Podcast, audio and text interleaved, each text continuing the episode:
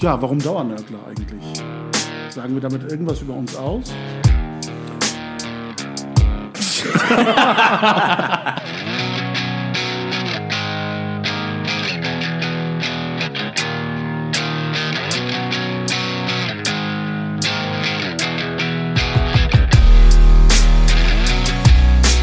Herzlich willkommen zu einer neuen Episode der Dauernörgler. Wie immer an den Mikrofonen auch heute wieder Engin Karahan. Eren Güvercin. Und Murat Kaiman. Allerdings sind wir heute Abend nicht allein. Ich sage Abend bewusst, weil wir im Ramadan sind. Wir haben alle ähm, artig geiftart sozusagen, das Fastenbrechen vollzogen und können jetzt gesättigt und durstgestellt ans Plaudern uns machen und zwar mit Gästen. Wir haben heute Abdel Samet und Abdel Jalil zu Gast, die beiden äh, Mitverantwortlichen, die äh, Komplizen des Podcasts Kill und Kral. Ich kann diesen K-Laut nicht so schön aussprechen wie ihr. Ihr macht, ihr wiederholt das bestimmt nochmal. Ihr erinnert euch vielleicht an eine frühere Episode, wo wir schon mal als türkisch-marokkanische Combo aufgetreten sind und miteinander ins Gespräch gekommen sind. Das ist sozusagen der Gegenbesuch äh, des äh, Kill und Kal-Duos bei uns, Dauernörklern. Und ähm, wir haben uns spontan zu einer Plauderrunde verabredet und wollen gemeinsam auf Sahur warten und uns die Zeit überbrücken mit ähm, schönem und vielleicht auch interessantem, was euch und für euch vielleicht auch schön und spannend klingen mag. Und wir haben keine thematischen Vorgaben, sondern wollen einfach über unsere Erfahrungen im Ramadan reden und äh, was so passiert, wenn jeder für sich auf äh, Sahur-Zeit wartet und was das genau ist und was passiert, wenn sich ähm, äh, fünf Schwarzköpfe eben äh, zu einem Podcast treffen, wobei ich jetzt gerade sagen muss, wir sind eigentlich nur zwei Schwarzköpfe, die anderen drei haben da nicht mehr so viel um, was man farblich identifizieren kann. Aber gut, herzlich willkommen. Äh, möchte ich, möchtet ihr euch noch mal kurz selber vorstellen? Ja, vielen Dank. Äh, mein Name ist Abd Samad. Ich bin äh, Qeel von Qeel und Qal äh, und äh, danke für die Einladung. Ja, von mir aus auch äh, danke für die Einladung. Ich freue mich. Letztes Mal war es äh, ziemlich lustig in der Runde. Ich denke, besser können wir unsere Wartezeit auf Sahur nicht verbringen. Ich bin Abdel Jalil und ja, ich würde nicht mehr sagen, dass ich Kyle bin. Also wir waren mal anonym, wir sind jetzt, äh, wir wurden geleakt von Erin irgendwann mal und dann haben wir es sein gelassen. ja, das war ganz lustig. Ich hatte, äh, bin, war mal zufällig auf euren Podcast aufmerksam geworden und dann dachte ich mir immer, die Stimme kennst du doch, das ist doch Abdel Samad. äh, also die Anonymität hat nicht lange, äh, nee. dir nicht lange aufrechterhalten. ja, habe ich, hab ich mir auch gedacht, so, okay. Äh, Warum wart ihr denn an dieser Anonymisierung interessiert? Ähm, zu, also ich glaube, zu Beginn, äh, zu Beginn war das so, dass wir das äh, so ein bisschen austesten wollten. Also wir hatten uns irgendwann mal verabredet und gesagt, äh, besser gesagt, Jalil hatte das, hatte das vorgeschlagen. Hast du nicht Lust? Äh, das war ähm, mal unsere Gespräche mal aufzeichnen und in so einem Podcast-Format äh, machen. Und dann waren wir die ganze Zeit hin und her und dann haben wir gesagt, ey, lass doch mal erstmal versuchen, äh, so ein bisschen, dass man so ein bisschen frei Schnauze reden kann und sich so ein bisschen, äh, äh so ein bisschen keine, keine, ähm, keine Hemmungen.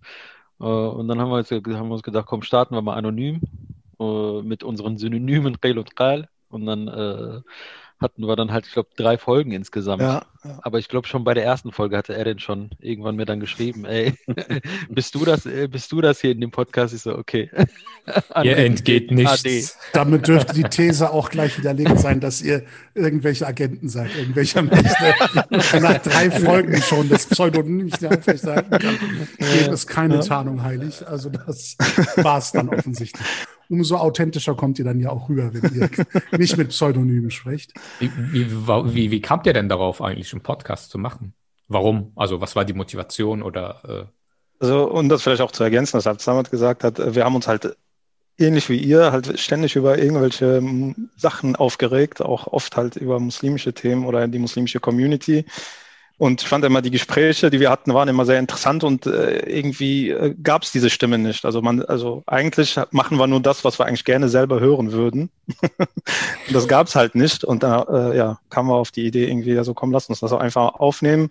Und da wir wissen, dass ähm, die muslimische Community so nicht so die beste Kritik und Debattenkultur hat, haben wir das erstmal anonym gemacht, weil wir gesagt haben, komm, wir hauen jetzt einfach raus und wir nehmen auch kein Blatt vom Mund und wir schimpfen und nehmen auch böse Wörter in den Mund und so und ja.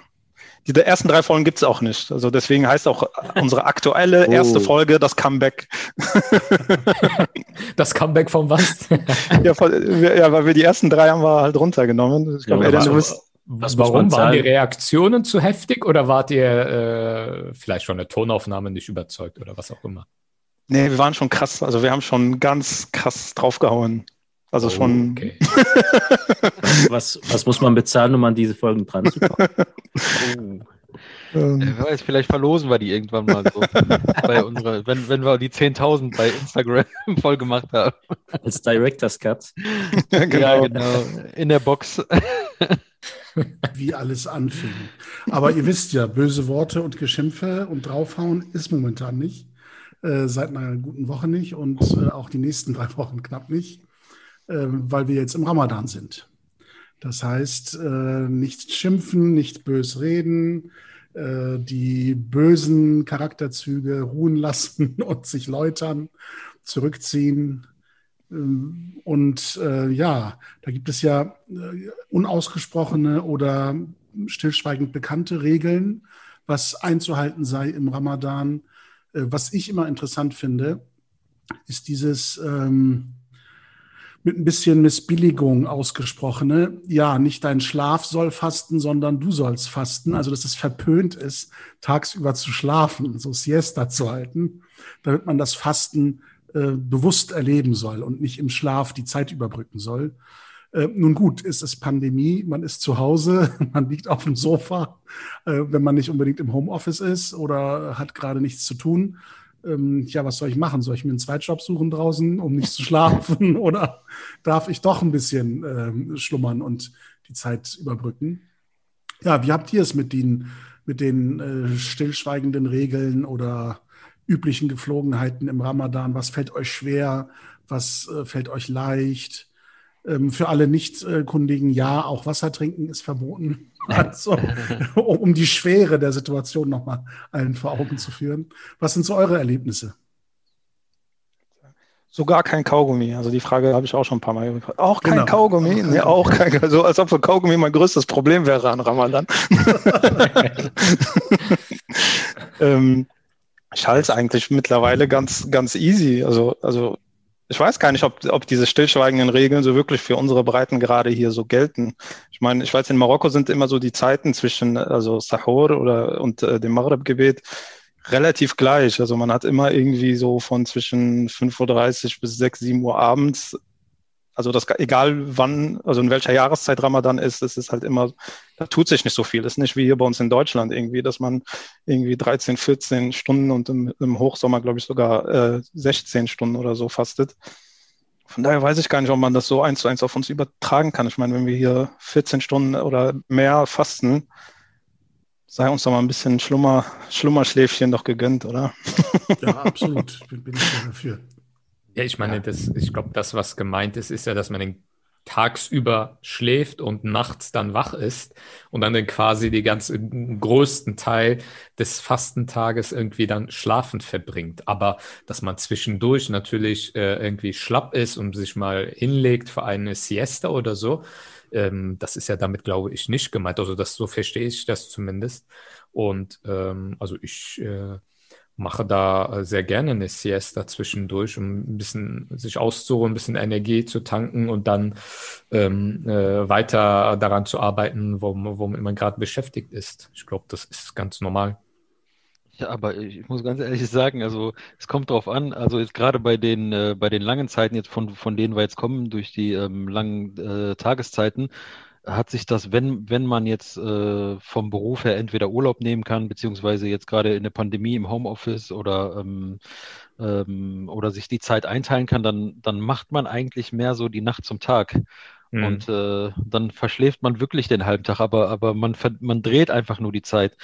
Und ähm, beispielsweise, als ich die, die letzten Jahre mal in Marokko gewesen bin zum, zum Ramadan, das ist da also die kennen diese stillschweigende Regel irgendwie gar nicht. Also da verschiebt sich das tatsächlich. Also irgendwann zum Asr-Gebet geht der Tag erst los. So, das Asr-Gebet ist sozusagen so die, die, das halb zehn in Deutschland ist dann, ist dann in Marokko der, der, der, der Ramadan. Nachmittag also so. dann, ja. Genau, ja. Und dann, äh, dann werden Erledigungen gemacht und es wird gekocht und dann irgendwann zu Iftar. Und dann nach dem Iftar geht es zum Tarawih und vom Tarawih ist dann Wild Wild West, also bis zum, bis zum Sahur. Aber, Also- aber da hast du, glaube ich, halt auch die Angebote. Also ich, Ja, ich habe echt lange gebraucht, bis ich tatsächlich mal in der Türkei zum Fasten gekommen bin. Also das war 2006 oder so. Und das war halt schon nochmal ein anderes Fasten. Also klar, wenn du in deinem normalen Stadtteil bist, ist das jetzt nicht so ein großer Unterschied, aber ähm, bei mir hatte es sich ergeben, dass ich halt zu den Iftars immer irgendwie in Eminönü war, also der Stadt, in der Altstadt von Istanbul. Und da hast du halt jedes Mal irgendwas gehabt. Also zum einen diese äh, gro großen Moscheen, wo, es den, äh, das Tarawih mit einer Rezitation gab, die himmlisch gewesen ist. Mhm. Also der Imam, ähm, ein richtiger Kari, die Muezzins sehr gut ausgebildet und also ein richtiger Genuss, auch kein, äh, kein Turbo. Tarawih, also so in 15, 20 Minuten abgeschlossen, sondern das dauerte dann seine eineinhalb Stunden. Und da, und da gab es tatsächlich auch etwas, womit man diese Zeit verbringen konnte. Und das hast du ja hier so gesehen, äh, jetzt sowieso nicht, aber auch, da, äh, auch äh, in den Jahren davor gab es das ja eigentlich so nicht wirklich. Also da muss man, glaube ich, schon in einem mehrheitlich is- muslimischen Land sein, um es äh, in, dem, Mhm. in dem Ausmaß krachen lassen zu können, wie du es gerade beschreibst. Hier wartet Zumal- die Arbeit. Zumal ja genau das, ähm, was an sozialem Leben stattfindet, gerade nach dem Fastenbrechen dann öffentlich stattfindet. Dass die Menschen dann auf die Straße gehen, zum Gebet gehen, zum Tarawih-Gebet und danach äh, bis zum Morgengrauen im Grunde ähm, das öffentliche soziale Leben stattfindet auf der Straße und in Geschäften, Restaurants und ähnlichem. Und ähm, das hast du hier natürlich nicht, weil es einen ganz anderen Tagesablauf gibt mit anderen Selbstverständlichkeiten und Erwartungen. Und wenn man eben morgens um ähm, halb neun äh, im Büro sein muss oder das Homeoffice startet, dann ist es eben nicht mit äh, viel sozialem Leben getan zwischen 5 Uhr oder 4.30 Uhr und, ja. und äh, 8.30 Uhr. Ja, apropos Fastenzeiten, ähm, gibt es bei euch auch diese äh, Schwierigkeiten zu Beginn des Fastenmonates, ob es wirklich jetzt begonnen hat oder am nächsten Tag erst beginnt wegen Mondsichtung und Berechnungsmethode und so etwas? Die Marokkaner haben es ja da einfacher. Äh, Wieso? Ja, also die Marokkaner in Marokko haben es tatsächlich einfach. Also bei denen, also die haben, die haben ja diese Methode, dass die der Sichtung des Landes folgen. Also die, die, die, Maro also das äh, marokkanische Ministerium für ähm, hier für religiöse Angelegenheiten. Also das bestimmt auch wirklich nicht nur im Ramadan. Also diese Diskussion äh, fällt weg, weil man jeden Monat halt äh, äh, den Mond halt äh, sichtet und das halt dann bestimmt und die lassen sich da auch nicht in die Karten gucken. Also die machen das wirklich, wenn über den, über dem Hoheitsgebiet von Marokko jemand den Mond sieht, dann äh, rufen die Ramadan aus. Ähm, Ich, ich finde find das eigentlich immer ganz sympathisch, weil das ja ähm, durchaus ähm, die Lokalität und die Regionalität und äh, das Örtliche äh, die, dieser Mhm. Geschichte im Grunde widerspiegelt. Ne? Also du und deine Gemeinde, Ja. die geben sich diese Regel und folgen ihr. Ja. Äh, Die Frage ist halt, wie macht man es mit einer äh, Gemeinde, die sich als ein, einige und einzige Gemeinde versteht, weltweit sozusagen aller Muslime, die dann eben unterschiedliche geografische oder wissenschaftliche Voraussetzungen haben. Und ähm, da ist das immer ein ewiges Thema, ob es denn wirklich jetzt äh, begonnen hat, der Fastenmonat, oder ob es erst am nächsten Tag beginnt oder einen Tag davor. Und dann kommt man manchmal zu Methoden, wo dann plötzlich ein Mondmonat mehr als 29 Tage hat und solche Geschichten. Also ich, ich finde das teilweise kurios, dass man die, diese, diese schöne Phase ähm, immer mit diesen Widrigkeiten zu Beginn und zum Ende hat, ob es denn schon begonnen hat und dementsprechend auch, ob es dann schon geendet hat und äh, das Ramadan-Fest dann beginnt oder nicht. Also das finde ich immer schade. Ja, aber ist es denn, ist es denn nicht vielleicht auch äh, normal, äh, irgendwie damit umgehen zu lernen, dass es halt unterschiedlich in unterschiedlichen Regionen der Ramadan halt zu einem anderen Tag beginnt? Also ist das wirklich als was Negatives? War es in der Geschichte denn auch nicht immer so, dass die mh, jeweiligen äh, ja, Autoritäten vor Ort den Beginn des Ramadan nach der Mondsichtung dann bestimmt haben? Und in einer anderen Region hat das vielleicht einen Tag später oder einen Tag früher dann begonnen.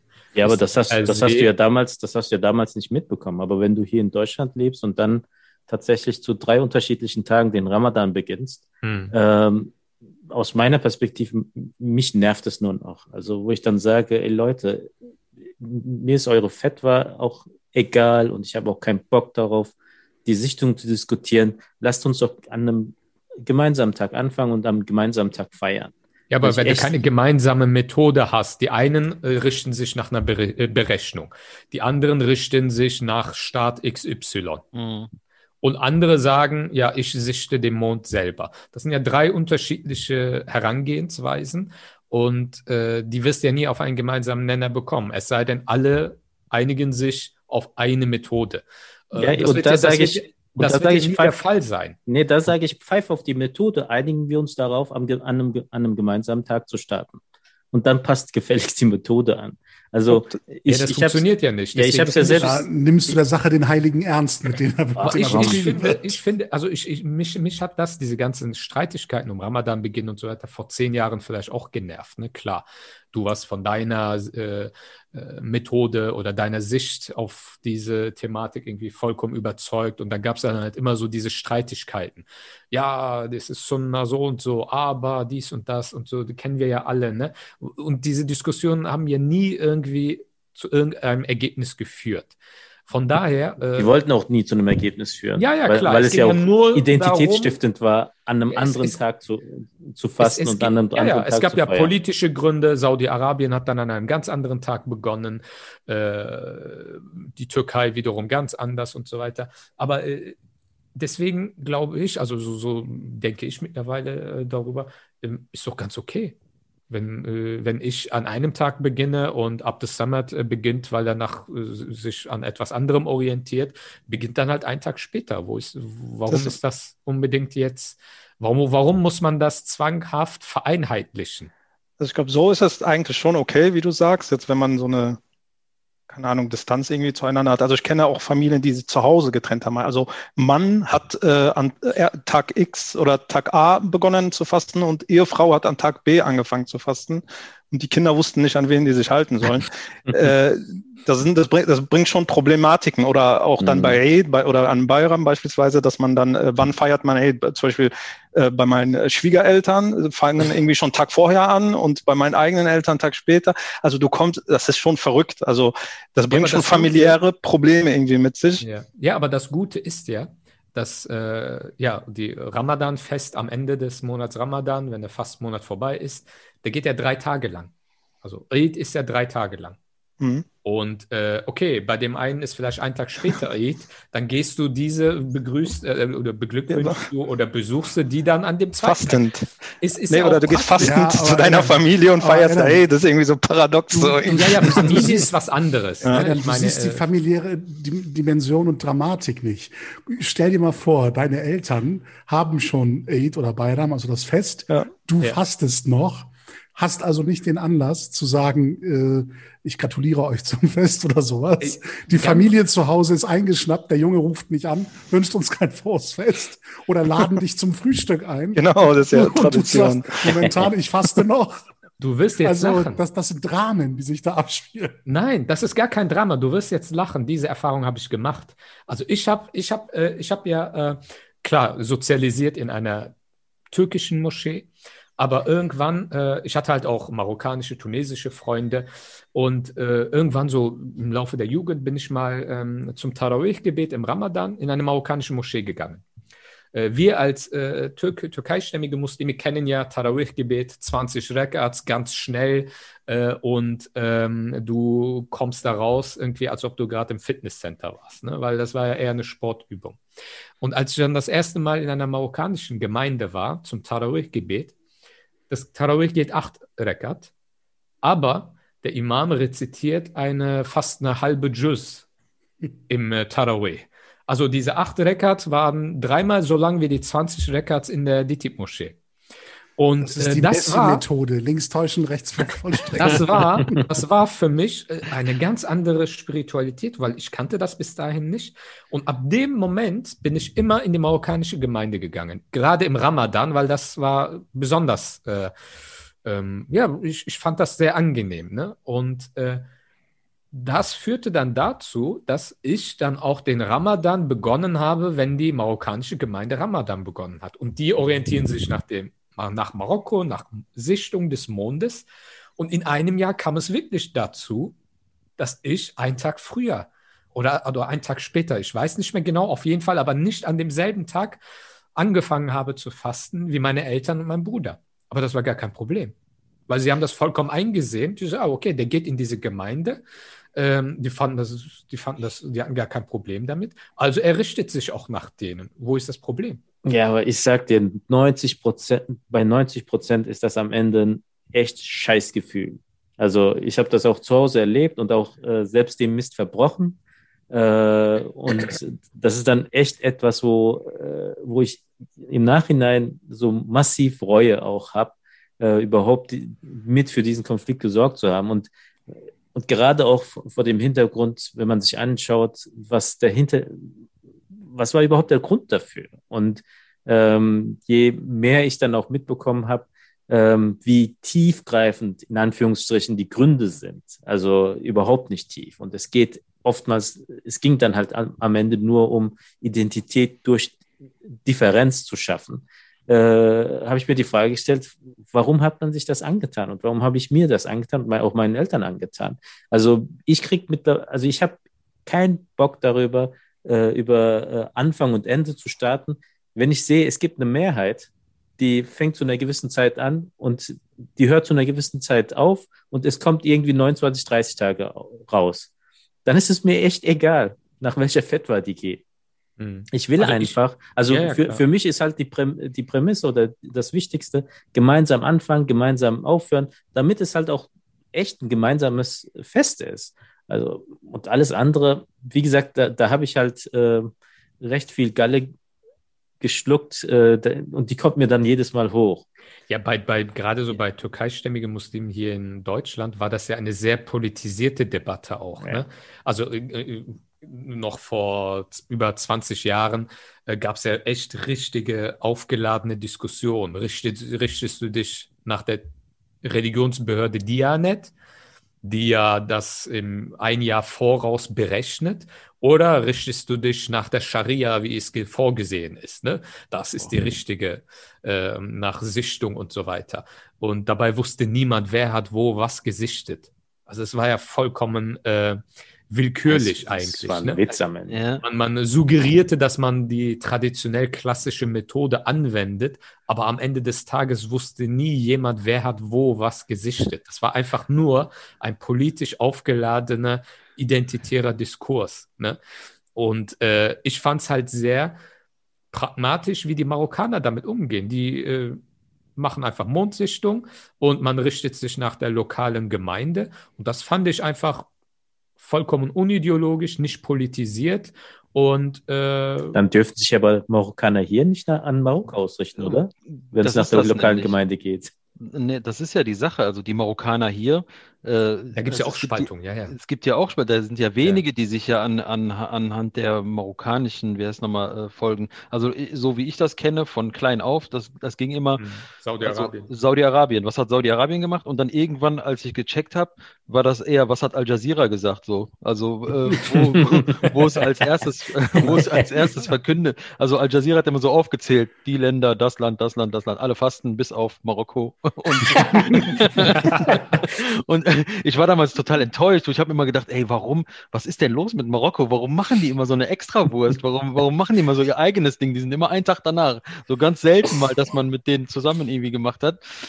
Aber, aber was du gerade bei mir zerstört hast, ist diese Sicht auf die türkische Community. Also ich war immer total neidisch darauf. Ich habe immer gedacht, die sind voll einig und Ich wir, auch. wir haben immer gedacht so, weil in der Schule war das immer so, wir Marokkaner, wir waren immer so voll uneins, so bei uns, wir konnten immer einen Tag, einen Tag vor äh, Ramadan oder vor Eid erst sagen, äh, ob wir morgen frei haben oder nicht, weißt du? Bei Aha. den Türken war das immer schon so ganz klar, die haben am Anfang vom Ramadan schon diesen, Entschu- diesen Zettel schon abgegeben. Ja, Diese es- es Erklärungsversuche so Ja, vor es- dem es- Lehrer. Es sei denn, du kommst aus einer Milligösch-Moschee, dann wusstest du es halt bis zum Ende auch nicht. Ach so, okay. Aber verklicker mal die Problematik einer Lehrerin oder einem Lehrer. Genau. Nicht muslimisch. Frau Müller, passen Sie auf, wir müssen darauf warten, ob in Marokko jemand den Mond gesehen hat.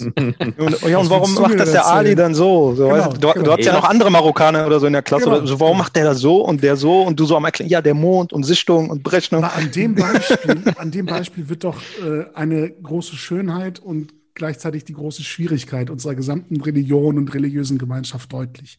Auf der einen Seite hast du eigentlich religiös zwingend nicht diesen Zwang zur Eindeutigkeit von richtig und falsch. Ne?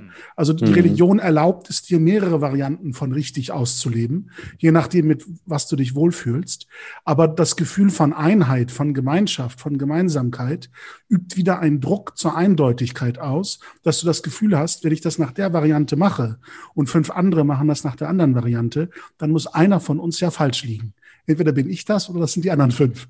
Und das wiederum führt zu einer Detailversessenheit, die eigentlich nur noch einen Krampf darstellt. Ich habe das erlebt, als ich noch bei den Verbänden unterwegs war und die Verbände sich dann während des Ramadan wechselseitig zum Fastenbrechen eingeladen haben, die Funktionäre.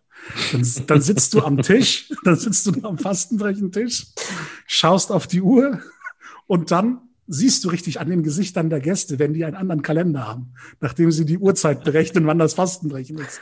Wenn du auch nur eine Minute oder zwei Minuten zu früh dran bist oder zu spät dran bist, sind die entweder so, dass sie schon mit dem Essen anfangen, um zu demonstrieren, ich richte mich nach meinem Kalender und warte die zwei Minuten jetzt nicht, bis du hier dein Fastenbrechen machst. Oder alle essen schon und die warten noch, weil sie so verschämt auf die Uhr schauen, weil nach ihrem Kalender das Fastenbrechen noch nicht begonnen hat. Also man sitzt quasi mit der Stoppuhr und versucht, äh, irgendeine Uhrzeit zu synchronisieren oder einzuhalten, von dem man glaubt, dass dieses Detail jetzt besonders wichtig sei und dein Fasten gültig macht oder ungültig macht. Und in Wahrheit hast du im Grunde eine religiöse Grundlage, die dir sagt, wenn du zwei unterschiedlich farbige Fäden vor dem Horizont, vor der Dämmerung nicht mehr unterscheiden kannst in der Farbe, dann sollst du loslegen. Also eine viel größere Breite an Toleranz und Möglichkeit. Ne? Dann schickst du halt den alten Opa, der farbenblind ist. Dann kannst du ein bisschen früher fasten brechen, um es mal zu überziehen, zu überspitzen. Also diese Möglichkeit von Gelassenheit im Umgang mit Regeln, die eigentlich, das ist es. Ja. eigentlich der Religion ja auch innewohnt, ist umgekehrt worden in eine Detailversessenheit und in einen Krampf, der alle irgendwie unzufrieden macht ja, und, und griesgrämig macht. Und das finde ich so schade. Wenn du schon eine Religion hast, die dir nicht äh, eisern vorgibt, was richtig und falsch ist, sondern sagt, ach weißt du, hier hast du so eine Grundregel, wenn du dich an die so ein bisschen hältst, macht das auch nicht viel aus, wenn du fünf Minuten früher oder später liegst. Ne? Und, und das sind solche Geschichten, ähm, das ähm, scheint dem Menschen innezuwohnen, diese, diese äh, dieses pedantische Beharren auf äh, der eigenen Position, der eigenen Richtigkeit, wenn man einmal davon überzeugt ist, das Richtige gefunden zu haben. Ja, auch diese Annahme, dass man sklavisch an Uhrzeiten festhält. Also wo man sich die Frage stellt, hat der Prophet eine Atomuhr gehabt oder musste er sie vielleicht doch noch aufziehen? Ähm, In Greenwich. ja, oder mit das, mit der Swatch rumgelaufen. Nein, also die Leute haben halt in den Himmel gesehen und haben sich danach gerichtet. Und wie genau kann das sein? Also, und äh, es hinzubekommen, da, da, auch, es auf die Sekunde zu bringen und dann auch noch auf unterschiedliche Sekunden und Minuten, um daraus auch nochmal einen ganz eigenen Streit loszutreten, ähm, das braucht schon eine gewisse Kreativität. Also, das muss man auch anerkennen.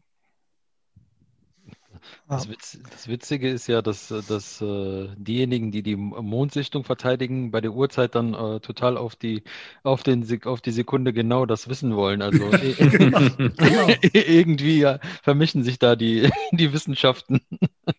Voll die unterschiedlichen Maßstäbe. Ich weiß auch damals als Kind äh, zu Hause, mein Vater war immer so, okay, was ich, ich mache das bis um 18.39 Uhr und hatte gesagt, aber wir warten noch so eine Sicherheitsminute. Aber aus dieser Sicherheitsminute war, wurden irgendwie fünf Minuten und alle so schon so mit dem Löffel fast im Mund und haben nur so gewartet, dass mein Vater Diese das Go irgendwie gibt. sind die längsten fünf Oh. Ja.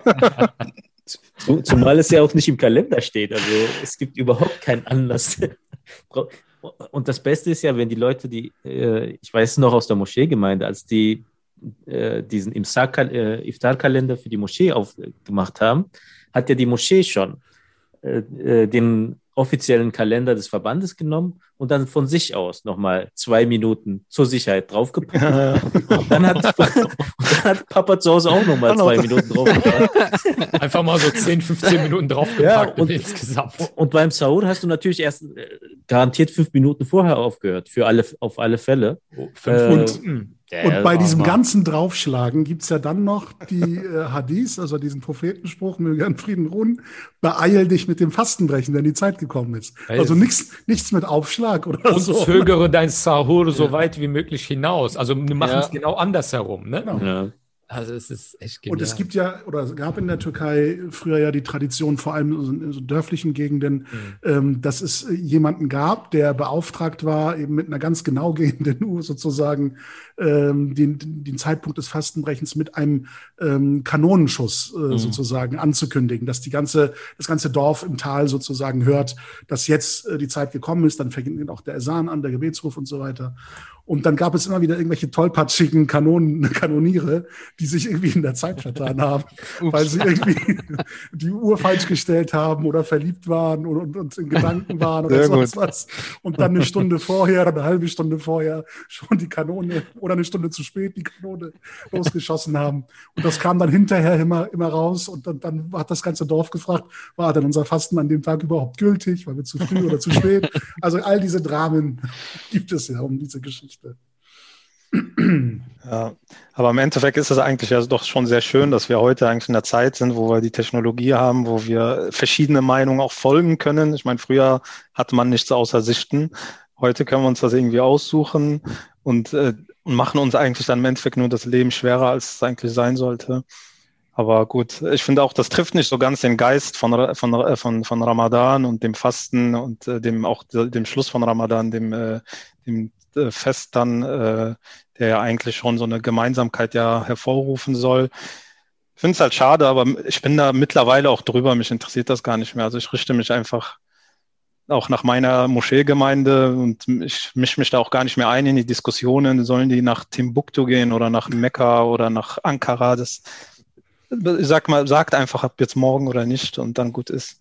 Aber das Gute jetzt an Corona, da, äh, da es jetzt so ein bisschen dieses Moscheegemeindeleben ja sowieso nicht mehr so gibt, wie wir es bisher kannten, habe ich jetzt so einfach nach, äh, nach Dianet gemacht. Ich hoffe, ich mache mir jetzt keine Feinde hier, aber ich feiere eigentlich, also wenn es nach mir ginge, würde ich es einfach nach Kalenderberechnung machen. So.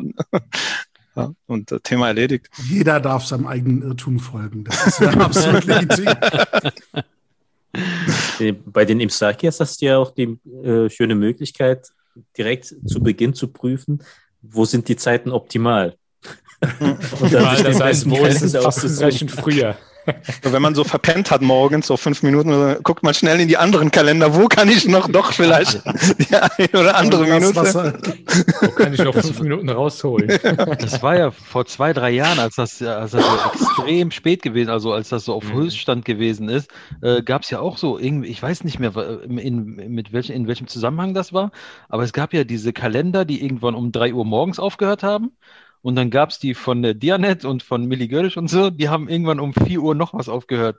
Naja, richtig große Differenz gab es da. Anderthalb Stunden, also ich habe die Dianet benutzt. Nein. Nee, noch, Feier noch, Dianet voll. noch, noch besser. Äh, es, es gab mal tatsächlich ein Jahr, wo die Dianet äh, irgendwie eine andere Berechnungsmethode hatte. Also irgendwie sehr stark orientiert an, an der Türkei gewesen ist. Und da hat es, ha, da gab es tatsächlich zwischen der, äh, bei den äh, Sahur-Zeiten fast eine Stunde Unterschied. Und in dem Jahr haben die Miligüsch-Kalender wirklich, also wir haben keine mehr in den Depots gehabt, die, die Dinger wurden verkauft wie warme Semmel und das mitten im Jahr. Also die Leute sind gekommen, ich brauche den Kalender. Eigentlich voll die gute Geschäftsidee. Einfach mal eine halbe Ja, Stunde also, draufpacken oder so. Und genau. dann, für 5 Euro mehr verkaufen pro Kalender. Tatsächlich, tatsächlich habe ich dieses Jahr gar keinen. Ne? Also durch Corona irgendwie, man ist äh, nicht in die Moschee gekommen oder schon seit längerem nicht mehr gewesen. Und Fehlt euch das? mit, hm? Die Tera- Fehlt euch das, die Teravis-Gebete? äh, Glaube ich schon. Also mir, mir, mir, fehlt die, gewisse, ja. mir fehlt meine marokkanische Gemeinde, der alte marokkanische Imam, weil die marokkanische Gemeinde, die ich damals besucht habe, ist auch nicht mehr die, die es mal war. Äh, weil der Imam war damals wirklich klasse. Abdes Samet kennt den, glaube ich, auch. ich kenne den auch, ja. Ich habe den damals äh, noch. Aber ähm, danach kamen halt echt irgendwie ganz seltsame Imame dorthin. Ich habe ganz viel gedreht und da ist ja jetzt geht, äh, Tür, also rein, rein und raus an Imam. Also, Ja, ja, es ist, seitdem ist da eine große äh, Fluktuation. ja. Ähm, also es ist, äh, aber ansonsten, ja, fehlt es. Also im Ramadan, äh, klar, ne? Also Tarawih, so, solange man äh, es konnte, fand ich das, äh, ich meine, es ist, zeichnet halt so den Monat Ramadan halt auch aus, neben dem Fasten halt, ne? Das fehlt, glaube ich, schon. Total. Ja, Also ich habe ich hab mir die letzten Jahre diesen Druck rausgenommen. Also früher, früher hatte man so diesen Druck, man muss irgendwie jeden Abend und egal in welchem Zustand man ist, äh, ob es jetzt einem gut oder schlecht geht, du musst zum Tarawih. Also, also das gehört irgendwie dazu. So diesen Druck, den habe ich mir dann die letzten Jahre äh, dann halt auch weggenommen, dass wenn man mal gesagt hat, so komm, heute, heute ist dir nicht danach oder heute ist dir nicht wohl, dann betest du das Isha-Gebet, machst vielleicht noch ein, zwei Raka und dann äh, lässt er das dann auch für den Abend dann gut sein. Und jetzt mit, mit Corona sowieso. So. Hast du die Erhellung durch so einen äh, äh, Ramadan-Coach irgendwie bekommen oder wie ist das? Ein Ramadan-Ratgeber, Ganz günstig. Optimierung des Ramadan. für 5000 Euro irgendeinen bezahlt, dass er dir das erzählt? Den, äh, Ram Ramadan Islamische Manager, Version von Bodo Schäfer. Ramadan Manager 2000. Genau, Wenn es dir schlecht geht, bleib zu Hause. Du, du, ihr, Mann, ihr lacht euch kaputt. Du brauchst das richtige Mindset. ja, Das genau. richtige Mindset Ja. ist das A und O des Ja. Fastenmonats Ramadan. Ja. Du musst halt, Optimierung ist an, du Optimierung, musst, dein, genau. du musst den Ramadan optimieren mit Genau. dem richtigen Mindset und äh, Du hast so eine zehn- Strichliste. Ja. Was, Mit was du wann 10% machen rein, mit das 100% meiste raus. daraus rausziehen kannst für dich. Wa- Was bei, der, wa- was bei den deutschen Salafis hier dieses Subhanallah, Alhamdulillah und Mashallah ist hier dieses Optimieren, Mindset, äh, was noch, was gibt's da noch für, für? Motivation. Motivation, äh, To-Dos, äh, To-Do ist sehr ganz wichtig. To-Dos auf ist jeden wichtig. Fall. Speaker, Entrepreneur und keine Ahnung. Ich kann diese Worte, diese Worte, ich kann die nicht mehr hören. ey. Ich, die triggern mich irgendwie total. Sind- Schalte ich, schalte ich schon direkt aus. Und dann kriegst du halt auch immer zum Sahur den perfekten Shake, der dich komplett über den Tag bringt. Absolut, ja. Damit du halt auch abends auch den perfekten Tarawih beten kannst. halt, ne? Das ist, Ich, Und dann ich natürlich auch das richtige Workout kurz vor Iftar. Und dann, welchen Eiweißshake benutzt du? Den von Sek Plus oder nicht? Ja. Das sind alles, äh, ne, muss alles halal sein. Der, der, Ähm. Der Trend geht zum Personal Imam. Ja, genau. Ich- Personal Sehr Trainer, ne? Ich habe tatsächlich, ich, ich hab tatsächlich auch Werbung gesehen für äh, in, im Sinne von Meet Your Imam. Da konntest Okay. du dir aus einem Stimmt. Pool von Imam auswählen, bei dem du dann halt online beim Tarawih-Gebet mitgebetet hast. Wow. Also äh, das- nicht, dass, dass, dass, dass es das alles nicht geben würde. Das alles sind doch ähm, Anhaltspunkte dafür, dass offensichtlich äh, der Hang zur Individualisierung von Religion äh, irgendwie nicht passt, wenn man Muslim ist. Also da gibt es schon diese Ko Dimension von Kollektivität, von Gemeinschaft, ähm, die wichtiger zu sein scheint als die persönliche Individualisierung aller religiösen Anlässe oder Gepflogenheiten. Natürlich gilt immer der Vorrang dessen, was für dich machbar ist. Ne? Also Gott bürdet dir keine Last auf, die du nicht äh, tragen kannst. Und, und wenn du halt nicht fasten kannst, dann, dann fastest du nicht. Und diese Entscheidung, ob du es kannst oder nicht, musst du auch nicht von irgendjemandem äh, bestätigen lassen, sondern die triffst du alleine. Wie du, äh, das hat ja schon gesagt hast, wenn ich mich nicht fühle, ne, dann das entscheide ich halt, ob ich das mache. Zumal das Tarawih-Gebet ja äh, keine äh, religiöse Pflicht, kein Ja. religiöses Pflichtgebet in dem Sinne. Und ähm, auf der anderen Seite hast du eben diese, diese, diesen Hype um Individualisierung, ne? Special sein. Mit dem, was du machst, muslimisch, ganz besonders dich äh, äh, hervorheben. Und, und das, das beißt sich irgendwie, damit Teil einer Gemeinschaft zu sein und in der auch ein Stück weit aufzugehen im Ritual. Wenn du gleichzeitig sagst, alle Rituale will ich aber so designen, dass sie meinen Bedürfnissen, Erwartungen und Vorstellungen entsprechen. Also es, widerspricht, es Widerspruch zu geben. Es widerspricht ja auch dem Anspruch, äh, auch im religiösen, bei den Gebeten, äh, eher darauf zu setzen, ähm, eine gewisse Dauerhaftigkeit, auch eine gewisse Nachhaltigkeit des Gebetes zu haben, als jedes Mal halt so hoch zu boosten und dann komplett runterzufallen. Also wenn man sich auch die, äh, die Empfehlung des Propheten auch gerade an junge äh, Muslime, an junge Sahabas anschaut, äh, die sich halt auch darüber beklagen, dass sie halt immer wieder rausfallen aus dem Trott und so weiter, wo er ihnen sagt, ja, ihr seid halt Menschen. Also mhm. es geht, geht, nicht anders. Und auch ihnen immer mehr, eher an, ans Herz legt, äh, sich an äh, Rituale und auch an Gebete zu halten, gerade im, freiwillig, im freiwilligen Bereich, die sie auch längerfristig aufrechterhalten können, statt halt äh, jedes Mal so aufzuflammen und dann äh, komplett runterzugehen. Und das widerspricht ja gerade diesen, diesen Angeboten, dieses äh, hier im Ramadan mache ich jetzt mal Vollpower und danach elf Monate gar nichts mehr. Ähm, also Elf das ist eine, elf Monate Playboy, ein Monat Prayboy. ich habe es irgendwo geklaut, sorry, war jetzt nicht meine Erfindung. Aber besser als zwölf Monate Playboy. ja. Aber, aber das, das, Interessante, das Interessante ist ja, wenn man, es gibt ja so viele Überlieferungen des Propheten sallallahu alaihi wasallam, äh, die, in denen der immer den Druck rausnimmt. Also wenn, wenn mhm. Leute kommen und sagen, äh, ich faste den ganzen Tag oder ich faste oder ich äh, will, nur will nur Almosen geben den ganzen Tag oder ich bete den ganzen Tag, wo er immer dann halt sagt, äh, alles gehört, alles ist zu, alles äh, in, alles in, in Maßen. In, in, Maßen, genau. Ja.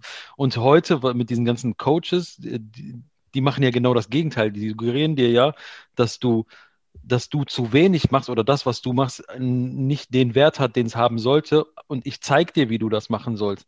Und ich, ich finde das sehr, sehr schwierig. Das Perverse ist ja, dass es auch noch ein Geschäftsmodell ist. Ja, ja. Am Ende des Tages verdienen die Geld damit, ja. Und das ist, glaube ich, ein Aspekt, äh, der im Grunde dem, dem dieser ganzen Geschichte innewohnenden Widerspruch äh, sehr nahe kommt. Denn es führt dazu, dass du Religion anfängst zu konsumieren. Mhm, ja. dass, dass du glaubst, gegen Geld etwas zu bekommen, was du aus der Religion für dich entnehmen und konsumieren kannst, verbrauchen kannst zu deinem eigenen Wohl. Und zwar auch in der Weise, wie wir sehr typischerweise konsumieren, nämlich das haben zu wollen, was kein anderer hat, etwas sehr Ausgefallenes zu haben, was kein anderer hat. Das, was man konsumiert und erwirbt, soll sich äh, absetzen von dem, was andere ähm, konsumieren, um dadurch eben etwas Besonderes, Spezielles, Elitäres für uns äh, entstehen. Und all diese Versuche, Religion zu individualisieren, gehen in diese Richtung, Religion zu konsumieren obwohl eigentlich Religion ja etwas anderes ist, nämlich Dienerschaft, ne? dass, dass, du eben nicht konsumierst, sondern etwas gibst. Ja. Also in diesem Sinne Gottesdienst verstanden, dass du dich Gott zuwendest, dass du, wie es immer heißt, ne? Ähm, die, du, du betest äh, für, für, nicht für Gott, sondern für dich in dem Moment, um diese Aufgabe, Gott zu dienen, erfüllen zu können. Und ähm, die, diese, diesen, dieser Aspekt in der Religion etwas geben zu sollen, gerät immer mehr in den Hintergrund und du hast immer mehr das Gefühl, ich will was von der Religion. Die muss bei mir irgendein Bedürfnis befriedigen und stillen. Und das ist die Erwartungshaltung, mit der du dich Religion dann näherst. Hm. Und das ist dann im Grunde nur ein Instrument für dein eigenes Ego, die Religion. Nicht, dass du dein Ego im Grunde herunterschraubst und sagst, was kann ich in diesem religiösen Kontext anderen geben? Ja was ja eigentlich zum Beispiel in der Sekat oder sowas oder auch im Fasten ja sinnbildlich verankert mhm. ist, ne? sich in andere hineinversetzen zu können, deren Bedürfnisse nachempfinden zu können und zu gucken, was kann ich denen geben. Nicht von ungefähr kommt es ja, dass wenn du nicht fasten kannst, dass du für jeden Tag, den du nicht fastest, einen Bedürftigen speisen sollst, also etwas geben sollst. Also das Fasten ist nicht etwas, mit dem du deinen Charakter optimierst oder etwas, was du nimmst aus der Religion, sondern das ist etwas, was du gibst. Ja. Und, und äh, der Gedanke geht, glaube ich, völlig unter in diesem äh, Optimierungs- und Individualisierungswahn. Absolut. Ich finde auch, das fördert auch irgendwie so ein, also aus meiner Sicht so ein, so ein komisches äh, Verständnis der Religion irgendwie. Ich finde, oder es gibt ja im Islam dieses Konstrukt oder sag mal, die niederste Stufe der Religionsausübung ist dieses, ähm, ja, ich tue etwas, um ins Paradies zu kommen, beziehungsweise ich tue etwas, Mhm. um nicht in die Hölle zu kommen. So, das ist so vom, vom, also dieser Islam, Iman, Ihsan-Stufe ist das so eigentlich so der, da bist du halt gerade so irgendwie Grundschüler oder so. Mhm. Und eigentlich muss man ja irgendwie gucken, auf die Ebene zu kommen, zu sagen, ich äh, tue etwas aus der Liebe heraus zu Allah subhanahu wa ta'ala. Also ich tue etwas aus mir freiwillig, aus komplett freien Stücken heraus und ohne irgendwie so einen Ego-Gedanken dabei zu haben, etwas dafür wiederzubekommen oder zu glauben, dass Allah sowas braucht, sondern einfach aus dieser Hingabe heraus zu Allah. Und ich finde genau dieser, dieser Punkt, dann sowas nochmal irgendwie mit optimieren und äh, keine Ahnung, jetzt kriegst du noch Payback-Punkte und zieh da vielleicht noch eine Karte durch und dann kriegst du noch mehr Hasanat. Äh, fördert so ein, so ein Religionsverständnis aus meiner Sicht so, dass irgendwie nicht in die richtige Richtung geht. Also wenn man optimieren möchte, muss man eigentlich viel mehr zur Freiwilligkeit, zur Achtsamkeit mit sich selber und ähm, ähm, wenn du etwas machst, dann machst du aus einer tiefen Überzeugung heraus und etc. Also das wäre für mich eher so etwas, was man, äh, aber das kann man halt Leuten nicht äh, irgendwie mit ähm, äh, ja, drüber stülpen, sondern das ist halt etwas, wo man sich hinentwickeln muss. Deswegen finde ich das auch so ein bisschen äh, sehr paradox, wenn man da hingeht und sagt, jetzt optimieren und jetzt liest den Koran nicht nur einmal äh, äh, im, im Ramadan, sondern zweimal und bete so oft. Das ist schon, ich weiß nicht, ich kann mich damit halt gar nicht anfreunden irgendwie. Das, Was mir völlig ähm, merkwürdig vorkam in meiner Jugend, als ich Menschen erlebt habe, die ähm, entweder relativ spät zum, zum Glauben in, in praktischer Weise gefunden haben, also Muslime waren, als Muslime aufgewachsen sind, aber nicht religionspraktisch äh, alle Rituale eingehalten haben, dann plötzlich sehr im eigenen Verständnis sehr fromm geworden sind und dann anfingen, alle Gebete, na, Pflichtgebete nachzubeten, die sie bis diesem Lebensalter versäumt haben Mhm. durch Unterlassen. Und das habe ich nie verstanden. Also eine Religion, die dir sagt, du kannst bereuen, aufrichtig bereuen, eine Sünde beispielsweise, und, und die dir vornehmen, dass du diese Sünde nie wieder begehen wirst und dich dann aufrichtig bemühen, ab diesem Zeitpunkt der Reue, es gut zu machen. Und nicht von dir verlangt, 30 Jahre in die Vergangenheit zu gehen, so Back to Future und dann zeitreisemäßig alles nochmal nachzuholen, was dir durch die Lappen gegangen ist an äh, für, für dein äh, Tugendregister. Und das ist ja auch so, so, so eine buchhalterische Herangehensweise an Du musst deine Religion. Schuld ne? abarbeiten. Du hast, Ja. du hast einen Soll auf deinem Kreditkonto, Ja, ja, auf genau. deinem Gotteskonto. Jetzt machst du du bist Minus. Ratenzahlung. Du bist 30 Jahre im Minus. Jetzt machst du Ratenzahlung jeden Tag, um das wieder aufzuholen. Die Zinsen zahlst Zinsen du nicht ab. vergessen. Ja, die Zinsen zahlst du ab. kann man nicht Privatinsolvenz anmelden? Oder? so? Irgendwann bist du dann in den schwarzen Zahlen und hast dann einen Anspruch, gegen Gott ins Paradies zu kommen. Also, das ist, aber das ist zum Beispiel etwas, was auch in diesen salafistischen Kreisen ja so gedacht wird. Ne? Sünde bringt Minuspunkt, Tugendhaftigkeit bringt Pluspunkt. Am Ende des Tages musst du gucken, dass die Pluspunkte überwiegen. Und, und wenn du genau mit der Privatinsolvenz, das ist dann der Selbstmordattentäter, ne? Der sieht, so, der sich sagt, scheiße, ich kann die ganzen Sachen nicht mehr nachholen. Ähm, ich, ich, ich wandere gleich ins Paradies. Weil wenn ich als. Märtyrer sterbe, dann, dann komme ich dahin, ne? ohne das Konto auf, äh, wieder auf glatt gemacht zu haben. Der, der das ist das Jihad-Joker. Fatale, das ist das Fatale, dass das bei den Leuten auch noch anklingt, also wirksam Mhm. ist. Aber das, Das ist nicht ist nur in Wahnsinn. salafitischen Kreisen verbreitet, dieses Verständnis. Ja. Ich glaube, das ist weit darüber hinaus äh, äh, verbreitet. Dieses Verständnis ähm, ist, glaube ich, nicht so ähm, selten vorzufinden. Aber womit hat das zu tun? Ist das ein modernes Phänomen oder ähm, das, das wäre mal interessant. Ich glaube, das, hat- ich glaub, das, hat, das hat auch mit damit zu tun, inwie- inwieweit du ähm, Islam und die Lehren des Islams auch verinnerlichst. Also wenn, wenn ich mir zum Beispiel auch anschaue, wenn, wenn ihr euch die äh, äh, Herabsendungstradition des Koran euch betrachtet, da spricht er zu Beginn sehr häufig von Paradies, von Belohnungen im Paradies und so weiter. Und je mehr aber die Offenbarung voranschreitet und auch äh, die Verinnerlichung dessen, was herabgesandt worden ist, bei den äh, Ashab, bei den Gläubigen sich auch setzt und auch ein ganz eigenes Gefühl von Religiosität und auch von, äh, von, äh, von Taqwa und so weiter sich setzt, ähm, siehst du, dass dann zum Ende hin, also äh, kurz vor dem Tod des Propheten, ähm, klar, das Paradies ist immer noch da und so weiter, aber so als, als Belohnung gibt es die, das Wohlwollen Allah Ta'alas. Und mehr braucht es dann halt für diese Gefährten nicht mehr. Die fragen nicht mehr nach, wie viel, was für Paradiesgärten bekomme ich dann und was, was bekomme ich denn alles im Paradies geboten und so weiter. Ist völlig egal, es reicht ihnen, das Wohlwollen Allah Ta'ala zu bekommen, sein Risa zu bekommen.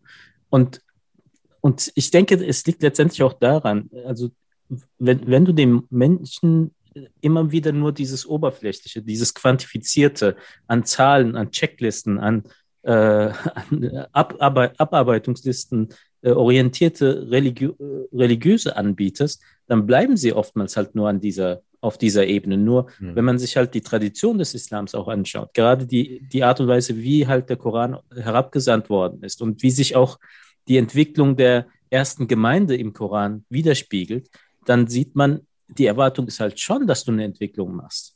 Dass du äh, in, in, in der Wahrnehmung dessen, was deine Beziehung zu Allah Ta'ala angeht, was deine Beziehung zu deinen Mitmenschen angeht, halt nicht an dem Punkt stehen bleibst, wo halt die erste Offenbarung eingesetzt hat.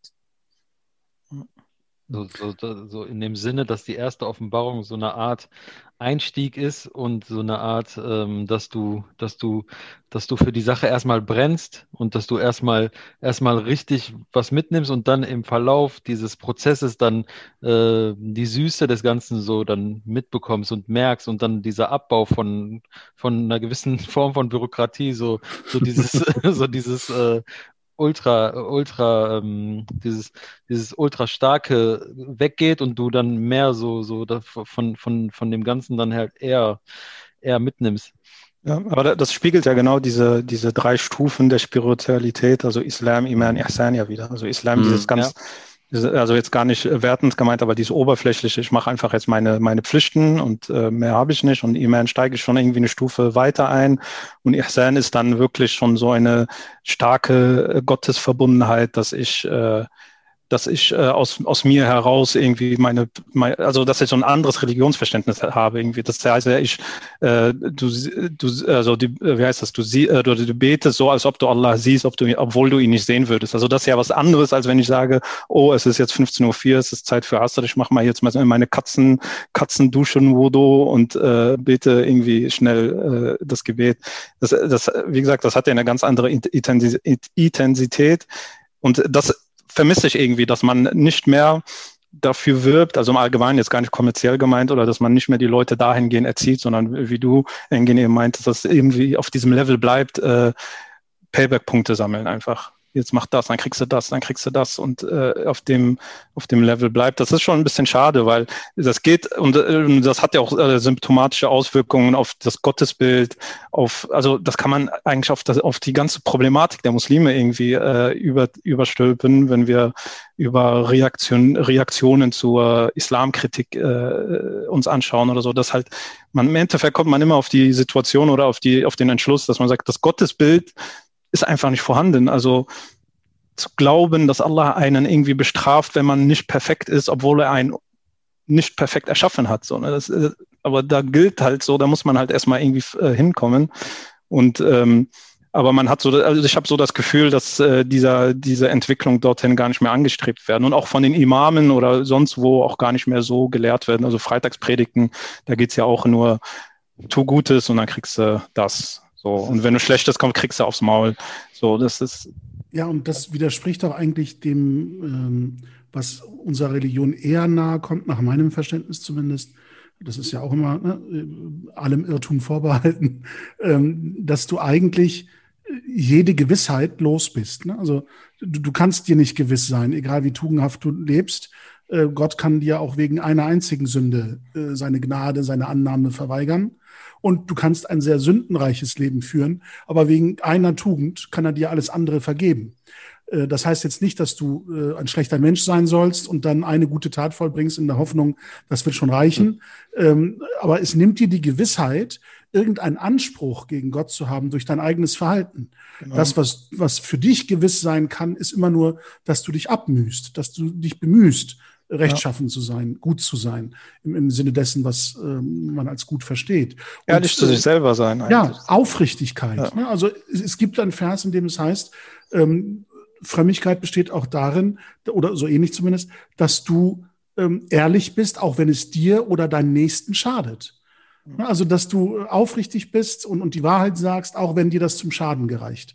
Und aktuell erlebt man ja eher das Gegenteil, das Gefühl, ne, alles ist erlaubt, äh, solange es deinem Vorteil dient. Und ähm, dieses materialistische im, im, im religiösen Empfinden. Ich habe vielfach Imame gehört, die äh, bei ihren Kürzureden, also bevor das Gebet losgeht, bei ihrem Monolog gegenüber der Gemeinde, häufig dieses Bild benutzt haben. Wenn du diese oder jene Sünde vermeidest und dafür dieses oder jenes Gute tust, dann wirst du damit belohnt, dass du im Paradies in direkter Nachbarschaft zum Propheten lebst und wohnst. Ja. Und ich dachte mir immer, Erstens, was ist das für ein komisches Paradiesverständnis, das so materialistisch die Welt hier widerspiegelt, mit Wohnen, Häusern, Nachbarschaft. Du bist Und will ich das überhaupt? Will ich das überhaupt in unmittelbarer Nachbarschaft des Propheten? Möge er in Frieden ruhen. Will ich das überhaupt? Ich habe vielleicht laute Musik, ich streite mich vielleicht mit meiner Frau. Soll das der Prophet hören, der direkt neben mir wohnt? Also ne, ich will vielleicht im Garten. Nee, nee oder ne? du, du, kommst, du kommst dann in die Gated Area im Paradies rein. Also, also, also auch dort nochmal ne, abgestuft. Ne? Die, diese Vorstellung, ähm, das, das, hat mich immer befremdet. Also dieses äh, Ausmalen des Paradieses äh, nach den Vorstellungen dessen, was wir hier an Lebenswirklichkeit haben. Mhm. Und, und, dann dachte ich mir immer, das, das kann doch nichts anderes sein als die Vorstellung des Imams, was der sich ausmalt, wie das Paradies aus, aussehen mag. Warum soll das für mich verbindlich sein? Es erinnert mich als Kind, äh, da hat man immer so einen ähm, Lehrer in der Moschee und der hat immer, von, wenn er vom Paradies erzählt, hat und dann könnt ihr alles essen und dann kriegt ihr einen Apfel, wenn ihr euch einen Apfel wünscht, dann kommt der schönste Apfel. Und ich dachte mir, was will ich mit dem Apfel, wenn ich mir alles wünschen kann? So. also als Kind denkst du dir so, ja, hast du so irgendwelche Vorstellungen und der kommt mir mit einem blöden Apfel. Also ich ja. mache alles für einen Apfel. das ist alles, damit ich einen schönen roten Apfel das habe. Das ist ne? alles nur für einen Apfel. Nee. Interessant ist ja auch, wie viel Unruhe da reinkommt. Also gerade bei diesem Empowern, bei diesem Upgraden und so weiter. Und ähm, ich gehe eher davon aus, dass es äh, darum geht, auch eine, einen Nefs zu haben, der ruht, der auch eine gewisse, äh, auch einen gewissen Tiefgang erreicht und eine, auch eine gewisse Zufriedenheit. Und nicht dieses, ich muss das, ich muss das und quasi durch, äh, durch die Religion hetzt. Ähm, es gibt ja auch, äh, in der Fetch, Surah Fetch muss das am, äh, am, Ende sein, wo es auch um Nefse Mutmainna geht und so weiter. Wo ja gerade diese ruhende Seele, diese Seele voll Ruhe, die zu sein, zu, zum Herrn zurückkehrt, zu Allah Ta'ala zurückkehrt, selbst zufrieden und ihn zufriedenstellt. Und wo ich sagen würde, worum geht es um, im Islam? Um nicht mehr. Mutmain also als, ist, glaube ich, der Begriff da, ne? Ja, Nefse Mutmainne. Ja. Also die Seele, die Meine. in ruht, die, die zufrieden Zufriedene, ist. genau. Zufriedenheit. Ist, ist, ich finde das auch sehr interessant. Halt, bei mir war das zum Beispiel vor ein paar Jahren so, ich hatte mir immer so vorgenommen, den Koran zu lesen, komplett. Und dann hast du halt irgendwie äh, 30 Tage Zeit. Du weißt, von den 30 Tagen kannst du mindestens fünf Tage äh, streichen, weil du da irgendwie anderweitig beschäftigt bist. Also hast 25 oder nur 20 Tage habe ich dann irgendwie gerechnet, in denen ich den Koran durchhaben muss und halt mit dem Alltag arbeiten und so. Es hat, also im Endeffekt hat es bei mir eigentlich nur zur Frustration gebracht und zur, zur schlechten Laune, weil ich dann im Ende des Ramadans gesagt habe, du hast es nicht geschafft und du hast voll verpasst und du bist sch schlecht und so. Also man, man wirft sich auch irgendwie Sachen irgendwie selber vor. Und das finde ich halt jetzt auch interessant mit der äh, Nefsin Mutmainna, dass halt diese ruhende Seele, das ist ja eigentlich genau das Gegenteil dessen so. Also, dass man mit sich im Reinen ist und, ähm, und es ist ja auch gar keine Pflicht oder es ist, es ist ja auch kein Muss. So mach einfach das, was du irgendwie hinkriegst und äh, sei mit dir irgendwie im einen und sei halt ehrlich zu dir selber, wie wir eben ja auch festgehalten haben. Und ich glaube, auf solche Punkte kommt es viel mehr an als dieses ganze durchgepeitschte, durchgeplante äh, etc. Da fällt mir was ein, was ich in einem anderen Kontext, in einem Gespräch von einer ähm, Dame gehört habe, die etwas sehr Kluges gesagt hat. Ich, ich, will da nicht zu sehr jetzt ins Detail gehen, weil äh, das Gespräch noch nicht veröffentlicht ist. Das kommt wahrscheinlich irgendwann demnächst. Ähm, auf jeden Fall sagte sie, äh, gerade bei der Thematik um Gemeinschaft, Gemeinsamkeit, gemeindliches Leben und so weiter, sagte sie, ja, wir reden immer von Community, Community, Community, von Gemeinschaft, aber gibt es die denn überhaupt? Weil von Gemeinschaft erwarte ich etwas, was mich akzeptiert, was mich aufnimmt, in dem ich geborgen bin, das mich beschützt. ne, das mich bestätigt, auch meine Fehler mir nachsieht und so weiter. Aber das, was wir häufig erleben in, in Form von Gemeinschaft, ist Druck. Druck mhm. zu einem bestimmten Verhalten, zu bestimmten Ansichten, bestimmten Erwartungen. Und wenn die enttäuscht werden, kann diese Gemeinschaft auch sehr ähm, strafend sein im Sinne von Zurückweisung, nicht akzeptieren, nicht dulden. Ausgrenzend. Und, äh, ja, ausgrenzend, bis, bis, das, bis es dann dazu führt, dass Menschen ähm, eben überhaupt keinen Sinn für Gemeinschaft mehr dieser Gemeinschaft gegenüber empfinden mhm. und sagen, meine Gemeinschaft ist eben nur noch meine Familie oder meine Freunde, aber nichts, was mich religiös mit anderen Menschen verbindet. Mhm. Das definiere ich nicht als Gemeinschaft. Und das empfand ich als etwas sehr tiefgehendes, als ich das gehört habe, weil das in meinem Erleben sehr viel bestätigt, was ich in Gemeinschaft erfahren habe und erlebt habe, was ich aber auch sehe, wozu Gemeinschaft eben führen kann.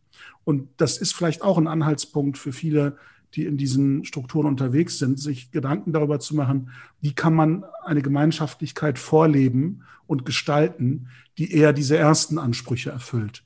Wo man eben nicht perfekt sein muss, wo man nicht bestimmte Erwartungen erfüllen muss, sondern mit all seinen Schwächen und Fehlern trotzdem angenommen sich fühlen kann und äh, so etwas wie Orientierung oder äh, Leitung im, im, besten Sinne, also vorbildhaftes vorgelebt bekommen, dass man das alles äh, erlebt in einer Gemeinschaft und dadurch eben Wärme und Nähe und Geborgenheit und Schutz entsteht. Also das äh, ist etwas, was, glaube ich, sehr zu kurz kommt in diesem äh, Agieren unserer Gemeinschaften. Wenn wir schon bei Gemeinschaft sind, wie ist denn euer Podcast in der Gemeinschaft angekommen? In der Spotify-Gemeinschaft? Nein, in der muslimischen Community. Also Tri Triumphwagen also Fanfaren. Also, die, äh, also, also nachdem, äh, also nachdem wir die Anonymität verlassen haben, waren so, waren so die ersten Fragen, waren so die ersten Fragen, warum machst du das? Also, was, was treibt dich an? Warum machst du das? Warum tust du das? Für wen machst du das? Für wen? Welche Warum? Geldgeber? Ja, was, Mossad Geld schmeckt. Was, was hast du für ein Interesse daran, jetzt über solche Sachen zu reden oder über Leute zu reden oder über diese Themen zu reden? So, ich so, ja, also was, was, was treibt mich an? Also ich, ich suche das Gespräch, ich finde es interessant, sich äh, so, so, so, ein, so eine Meinung zu solchen Sachen zu haben, so. Und aber, aber, aber so an sich, der, ich gefühlt, also in der direkten Umgebung, ein Teil hat es nie mitbekommen und der andere Teil äh, steht äh, eher kritisch dazu. Mhm.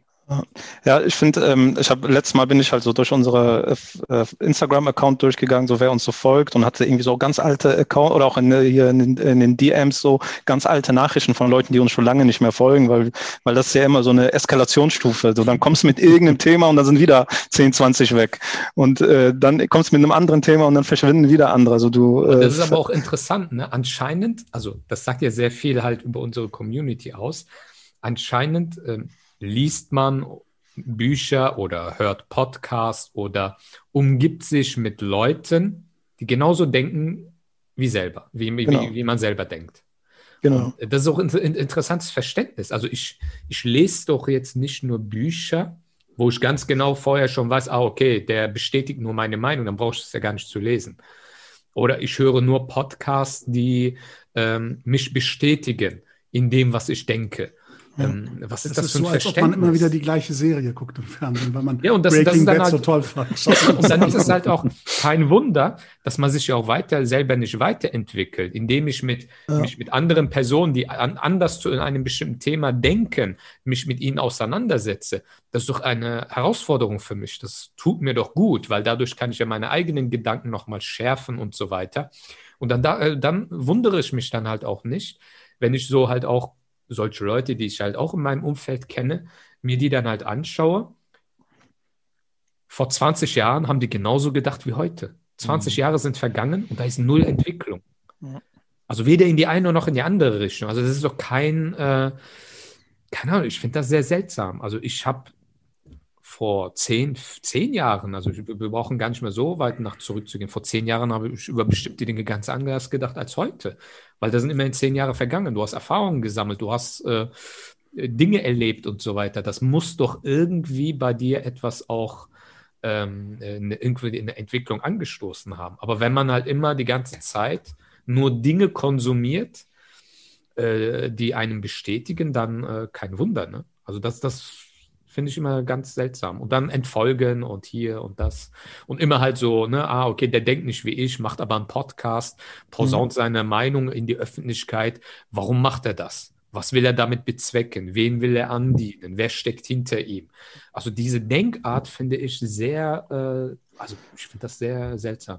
Ja, eigentlich steckt ja eigentlich die, die, eigentlich die Liebe zur muslimischen Community dahinter, weil ähm, mhm wenn, wenn, wenn, wenn uns das ja nichts wert wäre, also ne, man ist eher irgendwo verletzt, enttäuscht, auch von, von vielen äh, Akteuren, Funktionäre, was auch immer, oder auch äh, äh, Entwicklungen, die man so miterlebt.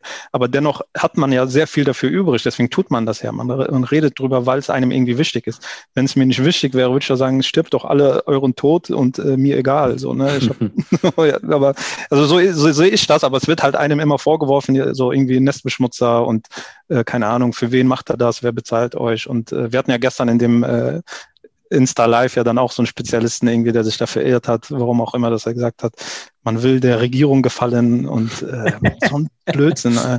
So, wie, zum, ich glaube ja bei euch ja auch und bei uns ja auch, wir haben auch genug gesellschaftskritische oder regierungskritische Meinungen, die wir genauso äußern und da kommt jetzt auch keiner und sagt, ihr wollt nur irgendwelchen Imamen gefallen oder so. Das ist doch Schwachsinn. Ne? Ja, ein, ein, vor allem, wenn man ein, so ticken würde, dann mhm. hätte man doch alles dran gesetzt, gerade der Regierung oder dem System zu gefallen, äh, in dessen Diensten man damals war. Also ja. ich, ich verstehe das irgendwie nicht. Also wenn, warum soll ich mir den Stress antun, da mich zu streiten, wegzugehen und dann woanders irgendjemandem gefallen zu wollen? Dann hätte ich doch da gleich dieses, äh, diesen Charakterzug an den Tag gelegt. Also das ja. verstehen die Leute, glaube ich, nicht. Bei welchen Themen hat es denn bei euch so richtig geknallt? Gab es da Themen, die sich, die besonders hervorgestochen haben? Also ich glaube, der erste große Knall war das Thema mit Marcel Krass damals. Der hatte ja dann irgendwie so eine Petition gestartet. Was war das mhm. nochmal? Gegen. Äh, die von Realität Islam da, ne? Äh, nee, nee, das, äh, das war diese, ähm, dieser äh, aus wegen, dem Salafi-Milieu. Ja. Wegen, wegen Kinderkopftuch. Nee, nicht die, sondern äh, das war das? Ähm, ein, äh, genau ein, ein, ähm, ein Vertreter bei der genau. Bundesregierung für ähm, genau. gegen Islamfeindlichkeit hat irgendwie eine Petition gestartet und hat, äh, hat versucht, so ähm, sich als äh, sich als Vertreter der Muslime sozusagen äh, aufstellen zu lassen. oder aufstellen zu lassen äh, mit, mit seiner, also mit, mit seiner sehr ähm, schwierigen Vergangenheit und äh, seiner, seine, seiner jetzigen Gegenwart, die auch, die auch äh, leicht zu, durchschauen, leicht zu durchschauen ist auch. Also man muss nur ein bisschen, äh, ein bisschen bohren. Hm, wollte er, glaube ich, äh, irgendwie eine Petition zu, als zum, für einen Vertreter für, für gegen Islamfeindlichkeit oder so bei der Bundesregierung. Also Beauftragten, genau. So ein Beauf genau, Beauftragten. Antisemitismus Beauftragten. Genau. genau. So ähnlich, so ähnlich, ja. Ja, ansonsten waren halt viele andere Themen. Ich glaube, Erdogan, als wir da mal irgendwie so mal Kritik geäußert haben, da sind auch äh, direkt Beleidigungen geflogen, ihr Haustürken, äh, Hauskanacken haben die uns genannt und keine Ahnung. Also, genau, weil, weil wir kritisiert hatten, äh, dass Dua verdammt. gemacht wird für Soldaten in, in Moscheen in Deutschland. Also, Wie konntet ja. ihr? Skandal. Wer seid ihr eigentlich? Da geht es doch nur um Frieden. Was wollt ihr? Ja. ja, und das geht halt so weiter. Egal, also alles, was irgendwie aus einem islamistischen Spektrum kommt, sei es auch Realität Islam oder äh, Salaf, Salafia oder so, egal was da kommt. Also dann hast du, wie gesagt, wie eben schon gesagt, dann hast du so eine gewisse äh, Leute, die dir folgen und dann trittst du mal dem äh, AKP-Anhänger irgendwie auf die Füße, dann ist der weg. Und dann trittst du mal dem Salafi auf die Füße, dann ist der auch weg. Und äh, aber es kommen halt immer wieder neue Leute. Also das ist irgendwie so ein bisschen Roulette spielen. Und von daher alles, alles cool. Und ja, und wie da wir eh vom Mossad bezahlt werden, ist das eh egal. Ja, aber, du, sagst aber das so, du sagst das so salopp, aber das glauben die Leute auch dann. Ich weiß, sollen die auch gerne. Ja. Vielleicht trinken wir auch Kinderblut oder so. Damit wollte ich erst mit äh, 55 anfangen, um jung zu bleiben. Aber meistens war es, wenn man, wenn man irgendwie zu einer gewissen Thematik angeeckt hat oder irgendeine ja, ja. Person angesprochen hat oder hier den, den möchte gern Honighändler da aus Berlin, wo wir einmal Bulbara, ja. zu irgendeiner Thematik, dann kamen auch wieder so ganz, ganz böse Nachrichten. Ja, sein Corona-Betrug, also dass man darüber redet, äh, darf man ja auch nicht. Dann wird man ja schon direkt angeprangert. So, warum redet ihr darüber, dass er da, keine Ahnung, 16.000 Euro Corona-Geld kassiert hat, die ihm nicht zustanden? Ja, da, wie gesagt, das sind halt so schon ganz niedere, niedere äh, Gedanken und äh, Aussagen, die da kommen, aber das, ich, das Interessante ist ja, du kriegst ja so ein, äh, äh du kriegst so einen Anschiss, als hättest du diesen Betrug begangen. ja, genau. genau, so das ist interessant, ja. Oder besser gesagt, das ist schlimmer, dass du es ansprichst, als die Tatsache, dass man betrogen hat. Also der, ja. der betrogen hat, kommt dann besser weg, als der, der irgendwie das anspricht das oder öffentlich aber Achi, aber ja. Achi, der hat doch einen Staat von den Kuffar betrogen. Ja. Das ist ja kein Betrug. Also, ja oder, oder noch besser, Bruder, dann sprech ihn doch selber an, mach das doch nicht in der Öffentlichkeit. Genau. Mach, mach Überprüf die Nachricht. Ja. Überprüf die Nachricht, die von einem Käfir kommt, bevor du das sagst. Mach doch eine private Vor allem, Die nehmen an, dass jemand, der betrogen haben könnte, dich nicht anlügen wird. Ja. Also. ah ja. Aber es ist ganz lustig. Also mittlerweile, am Anfang war so ein bisschen, äh, hat es auch, ja, was heißt wehgetan, wäre schon übertrieben, aber es hat einem zu denken gegeben, so, weil man, weil einem so die, äh, die tiefen, dunklen Ecken der muslimischen Community irgendwie so aufgezeigt worden sind, wie, wie niveaulos das teilweise ist. Aber mittlerweile ist das echt schon richtig Entertainment. Also es macht richtig Spaß, so irgendwie den, so den Spiegel vorzuzeigen und einfach zu sagen, ihr, ihr habt sie nicht mehr alle, ganz ehrlich. Nee, die, die Jungs sind auch verloren, Eren. Da, kein, kein Wunder, dass sie sich zum zweiten Mal mit uns abgeben. Also ich weiß nicht, wer die so beeinflusst hat, so weit gebracht hat. Also da ist ja jegliche Hoffnung verloren bei denen. Also ich hatte ja jetzt gedacht, dass wir mit unserem Podcast die noch ein Stück weit auf die richtige Bahn jetzt lenken können. Aber wir hatten nee, jetzt zwei Therape verloren. Wir haben jetzt die zweite Therapiesitzung jetzt, die zweite Podcast-Folge mit Ihnen. Also mein Ergebnis ist, die haben Spaß. Äh, Ho Hoffnung und alle Hoffnung verloren. Also ähm, wir sollten uns anderen Leuten widmen. Also da, da, da wird nichts mehr daraus, Jungs. Da kommt kein Segen mehr für die Community. Da ist Chai und Nana-Tee sind da verloren.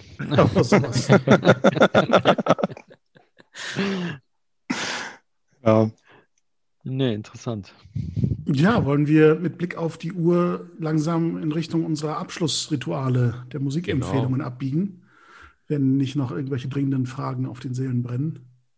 Musikempfehlungen. Ein ne? bisschen Zeit ist ja noch bis Sahur.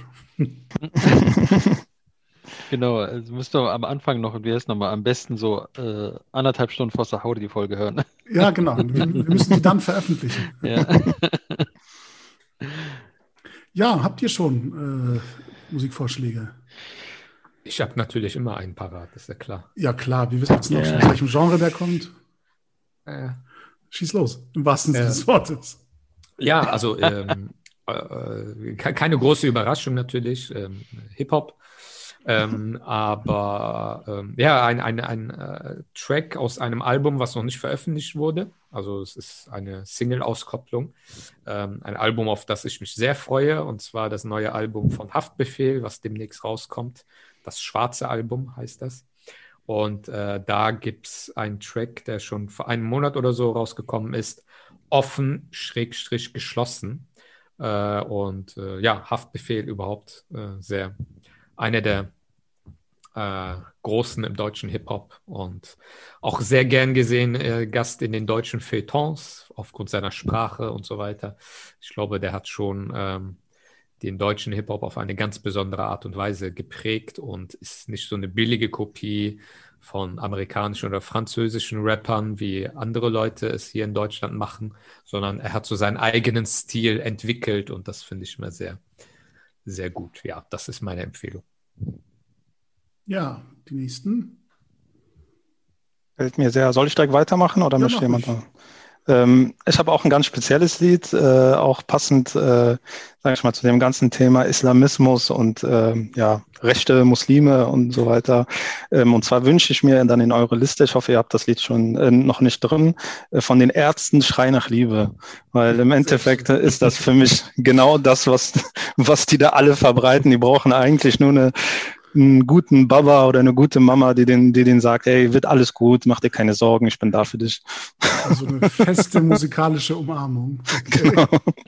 Genau. Interessante Interpretation des Stückes, ja. Ja, ich ähm, würde vorschlagen, mir ist jetzt spontan kein marokkanischer Sänger eingefallen, um euch die Ehre zu erweisen, aber aus der äh, maghrebinischen Nachbarschaft ähm, ein, zumindest wirkt er so auf mich, ein gute Laune-Song zum Ramadan von äh, Shep Khaled, Didi. Ich habe keine Ahnung, was er da singt. Ich hoffe, das ist keine traurige, kein trauriger Text, den er dafür singt, aber die, die äh, Musik ist sehr heiter und deshalb äh, Didi von Khaled. Sehr schön. Den ähm, habe ich mal in der Kölner Philharmonie mal live erlebt. Echt? Und der kam auf die Bühne, ich war sogar in der ersten Reihe und der Typ war einfach sturzbesoffen. Ja. aber er hat so gut, also äh, ja. live merkt man dann, was für eine grandiose Stimme der hat. Und äh, also es war, es war echt ein Erlebnis. Ich habe ihn auch mal live gehört. Bei, ja. der, bei der African Dance Night auf dem Jazz Festival. da war der ganz nüchtern. da war der auch total durch. Wir waren mit, so, waren mit so einer kleinen marokkanischen Community und so ein Freund von uns, der war auch noch, äh, der hat äh, für den übersetzt an dem Abend. Äh, war ganz witzig. Ja. ja, schön, dass das euren Geschmack getroffen mm. hat. Ah, Engel, du hast ja, Ich, ich mache heute mal auf Lokalpatriot und nehme einen Kölner Künstler, der äh, Gott sei Dank nicht Kölsch. Der Höhner oder was? Nein, oh, um Gottes Willen. äh, nee, ähm, ich habe ja so ein Faible für psych psychedelische Gruppier Gruppen äh, und Musik aus dieser Richtung. Der Künstler selbst heißt Elektrohafus. Und äh, das Stück, das ich einbringen will, heißt Nedie. Übersetzt heißt das dann auch mit Blick auf unsere zwei Gäste was soll ich da noch sagen? okay. Ja, dann fehlt uns nur noch einer, ne? Ja, äh, ich bin also so spontan äh, fällt mir nicht, also ich habe jetzt nichts, was ich so äh, Du darfst auch die marokkanische Nationalhymne wählen. Also genau. Das musst du dann aber jetzt laut vorsingen. ich habe jetzt nichts, was ich so anspruchsvoll nochmal ankündigen kann mit einem gewissen deepen äh, Inhalt oder so. Also nee, mir fällt gerade ein äh, von, von Habib Belk, ähm, Sandia. Also das ist so eine Mischung aus äh, traditioneller, genauer Musik aus Marokko und Elektrobeats. Oh, sehr schön. Ja, dann haben unsere Zuhörerinnen und Zuhörer ja noch viel zu entdecken in unserer Playliste. Ich danke euch äh, im Namen der Dauernörkler für eure Bereitschaft heute, den ähm, Ramadan-Abend mit uns zu verbringen teilweise. Und ich hoffe, ihr kommt gesund durch den Ramadan und durch das restliche Jahr und dass wir uns hoffentlich mal äh, auch live zu einer Aufnahme dann treffen können. Bis bald. Sehr gerne, vielen Dank. Vielen Dank für die Einladung. Assalamu alaikum. Ciao, bis zum nächsten Mal. Und bis zum nächsten Mal. Auf Wiedersehen.